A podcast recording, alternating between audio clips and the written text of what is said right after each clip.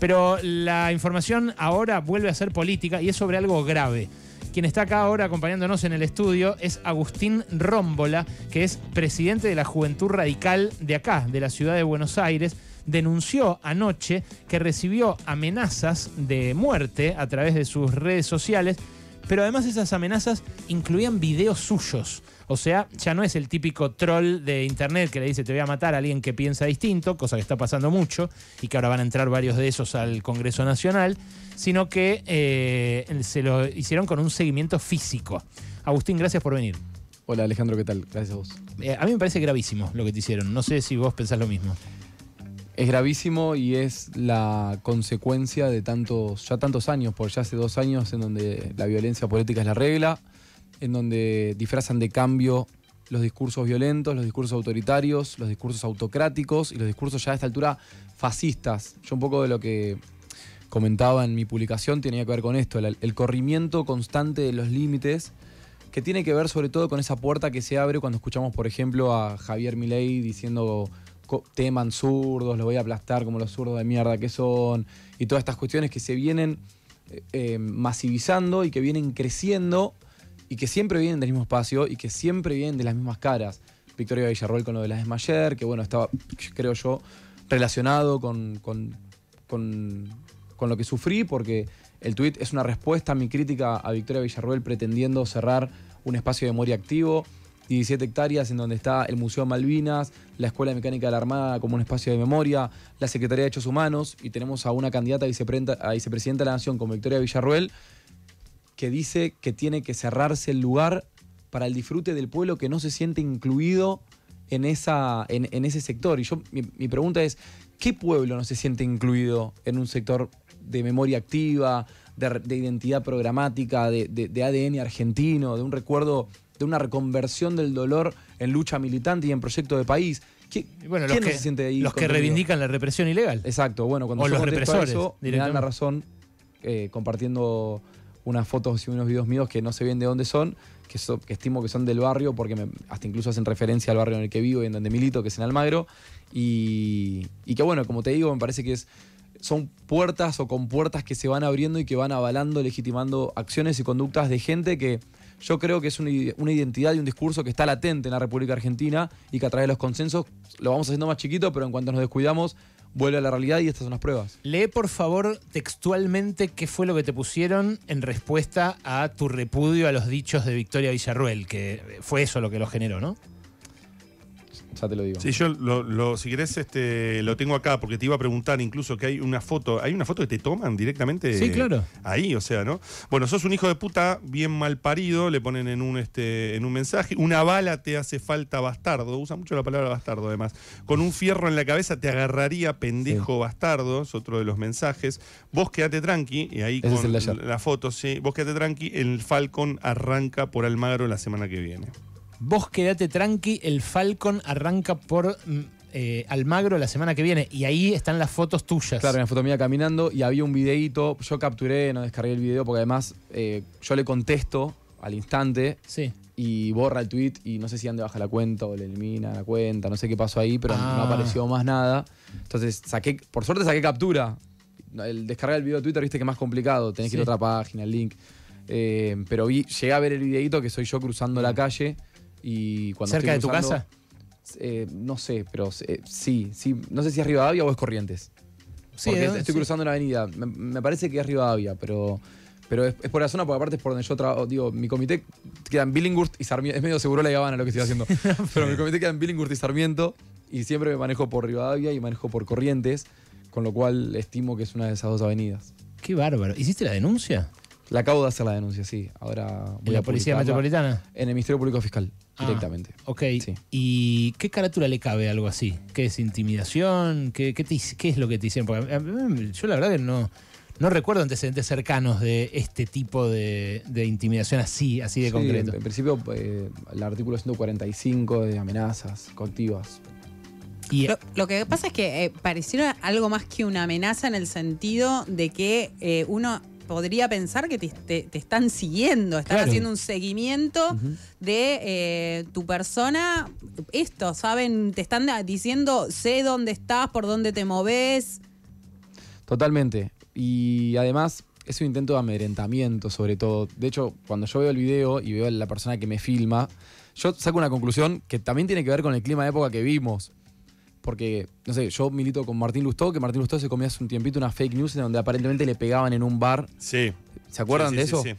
Eh, y, y todos avalaban ese clima de violencia o lo naturalizamos y, y creo que me quedó ese acto de hecho impregnado porque mi pensamiento cuando veo el video es si este tipo hubiera sido un loquito hubiera bajado el video y me hubiera venido a buscar cuando me vio sin embargo se nota en el video como que baja el celular y como que lo esconde o, o se corre Eh, por eso entiendo que digo mira lo que me extraña ¿eh? hasta dónde llega a extrañarme que el tipo en vez de venir a increparme eh, no, no hace más nada que o mandarle a alguien y que publique o publicar él o, o lo que sea. Claro, pero no debería ser ninguna de las dos No cosas. debería ser ninguna de las dos cosas, ¿no? en Pero bueno. democracia vos tenés derecho a ser radical, eh, a cada uno a pensar como quiera, a militar y, y todo.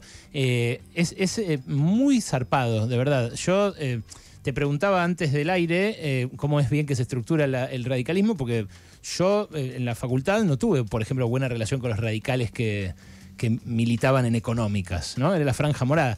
Eh, y hubo episodios incluso de violencia, la verdad, en elecciones, momentos de tensión, barra bravas que llegaban y demás, pero frente a este tipo de intento de amedrentamiento no me salió otra cosa que solidarizarme de inmediato y decir tráiganlo al programa a que cuente, porque acá es eh, esto es- una práctica de los grupos de tareas, de las patotas de la dictadura. Es que Alejandro, para nosotros es extraño porque nunca vivimos esto y lo dimos por sentado durante un montón de tiempo. Más allá de lo que vos decís que puede llegar a haber tensión en alguna elección, en algún paso, en alguna interna radical.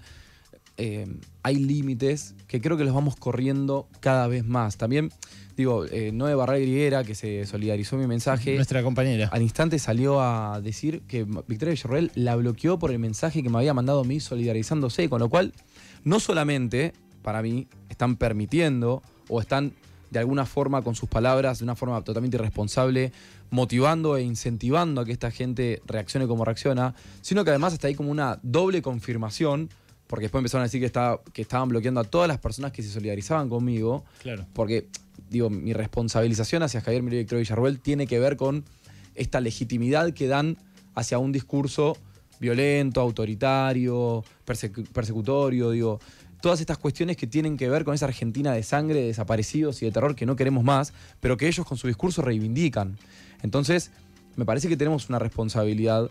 Tenemos una responsabilidad, por un lado, política, que tiene que ver con los consensos para generar para los próximos 40 años, pero por el otro lado, también siento, y también lo menciono en mi tweet, una responsabilidad ética que tiene que ver con no darles el gusto de quedarme en mi casa llorando y claro. conteniendo a mi familia, sino que entiendan, que entiendan la militancia y que entiendan sobre todo los más, eh, el sector marginal que propugna esto y que se divierte con esto, que no van a amedrentarnos, que todo el arco político de la democracia, desde la izquierda hasta una parte del PRO, me llamó, se solidarizó pública o privadamente, que hay una, del peronismo un montón de, de referentes.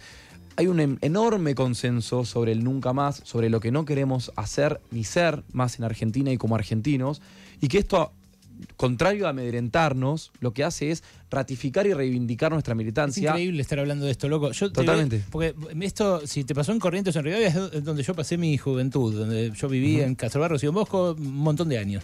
Y iba a la facultad, iba a militar, iba con banderas rojas, con cosas. Eh, nunca eh, eh, pensé que íbamos a estar. Es, es una. Votar por mi ley es habilitar no solo que estos tipos eh, eh, estén ahí espiando, sino que además tengan el libre tenencia de armas. Entonces que de repente te cueteen. O sea, es colombianizarnos Exacto. en el, pe- en el Exactamente. peor de los sentidos eh, y liberar eh, fuerzas que en Brasil después se convirtieron en eh, ejércitos parapoliciales que, bueno, hacen que haya muertos todo el tiempo, cosa que acá no pasó. Vos, me imagino que tu candidato era Horacio Rodríguez Larreta. Así es. Después, ¿qué hiciste? No importa qué hiciste después. ¿Qué vas a hacer el domingo? No, después, igual te lo contesto, tuve una responsabilidad orgánica en la que seguimos militando la campaña de Juntos por el Cambio. Y votaste a Bullrich. eh, y voté a Bullrich y la, a las 48 horas nuestra candidata a presidenta se fue a la Libertad Avanza, eh, junto con el, el candidato a vice radical que era Luis Petri y con Mauricio Macri. Y igual mi discurso y el discurso del radicalismo siempre fue el mismo, siempre estuvimos en la misma vereda de la democracia del no a mi ley, porque nosotros en el 2021 iniciamos, como Juventud Radical, iniciamos en 2021 esta batalla, Mirá. en donde ellos cantaban el que no salte radical, y nosotros cantábamos con mi ley no se habla, en varios actos, en donde alguna parte de Juntos por el Cambio ya venía Empezando. incitando Claro. el diálogo con la libertad avanza, y nosotros ya veíamos lo que era, porque creo que hasta tenemos una cuestión de identidad histórica, que lo hablaba también con, con algunos chicos de la Juventud Peronista, en donde hasta casi hay unos anticuerpos automáticos cuando detectamos Un facho. un gen fascista sí, y, claro. y- y violento que viene a alterar la tensión normal de la democracia, la tensión saludable de la democracia, que es el conflicto que vivimos por diferencias programáticas y no por diferencias éticas, morales o democráticas, que es lo ¿Cuántos que años- pasa con mi ley. ¿Cuántos años tenés? Agustín? 32. Es, es impresionante, ¿eh? Sí. Porque vos, por, por ejemplo, naciste en democracia. Sí. Tenés 10 años menos que yo. eh, y, y nada, estás viviendo esto ahora. eh, estoy sin palabras, perdón, Gaby, te interrumpí. Agustín, no, lo que quería saber es eh, cuánto crees que eh, estas amenazas que vos recibiste, estos este, insultos, declaraciones que venimos escuchando por parte de la Libertad Avanza, de sus dirigentes, la reivindicación de la dictadura y todo este discurso tan violento, también se vio este, sembrado un poco por lo que pasó con el intento de magnicidio a Cristina Kirchner cuando algunas fuerzas políticas o algunos dirigentes de algunas fuerzas políticas no repudiaron eh, el hecho, no de hecho incluso algunos están siendo investigados por este tema. Eh, ¿Cuánto crees que tiene relación una cosa con la otra?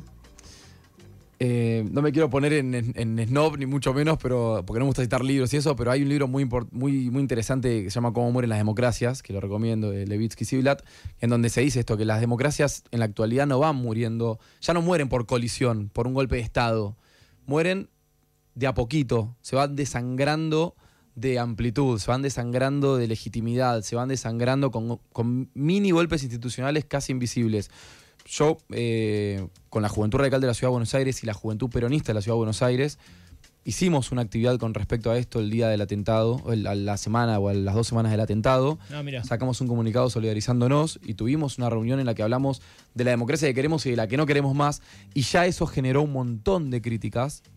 Y ahí nosotros, obviamente sumado al, al hecho en sí del atentado a, a- a la vicepresidenta, se sumaron un montón de críticas como si nosotros fuéramos los traidores por ir a plantear nuestra solidaridad contra uno de las peores, eh, las peores crisis institucionales que tuvo la Argentina de la vuelta de la democracia hasta el día de la fecha. Entonces, ya se va viendo de a poquito cómo vamos permitiendo cada vez más y cuando lo marcás eh, o sos un sensible o si lo marcás de tu espacio sos un potencial traidor o, siempre está sucediendo lo mismo, pero que generacionalmente se ve por, por lo que decía Alejandro, porque no tenemos el chip nosotros de la violencia política y todas estas cosas nos resultan raras. Bueno, nada, me parece que parte de ese camino y de esa vinculación que me decís vos, Gaby, tiene que ver con esto de ir dejando de a poquito que la democracia se achique, que la participación se achique, que la discusión se achique y que hagamos lo, lo contrario, ¿no? que sobreactuemos nuestras diferencias en público y que, las, y, que nuestra, y que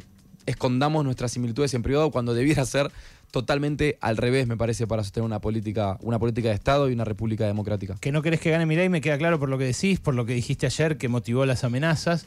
eh, pero eh, concretamente, ¿qué vas a hacer vos ante la urna el domingo? Mira, no, no tiene relevancia lo que yo voy a hacer. Lo que sí importa para mí es que nuestro camino militante, indefectiblemente, no solo se acaba con que Javier Milei pierda el 19 de noviembre. Tenemos que seguir para que el discurso autoritario, autocrático y violento de la libertad avanza, que hoy encarna libertad avanza, pero que puede ser cualquiera en el futuro, nunca más sea una opción para gobernar los destinos de este país. Agustín Rómbola es eh, presidente de la Juventud Radical de la Ciudad de Buenos Aires. Fue amenazado y seguido, además, le mandaron una filmación de él mismo diciéndole que la semana que viene el Falcon arranca por Almagro, que es su barrio. Gracias, Agustín, por venir. A ustedes. Seguime en Instagram. Arroba, pasaron cosas 899. Manden like. Pasaron cosas.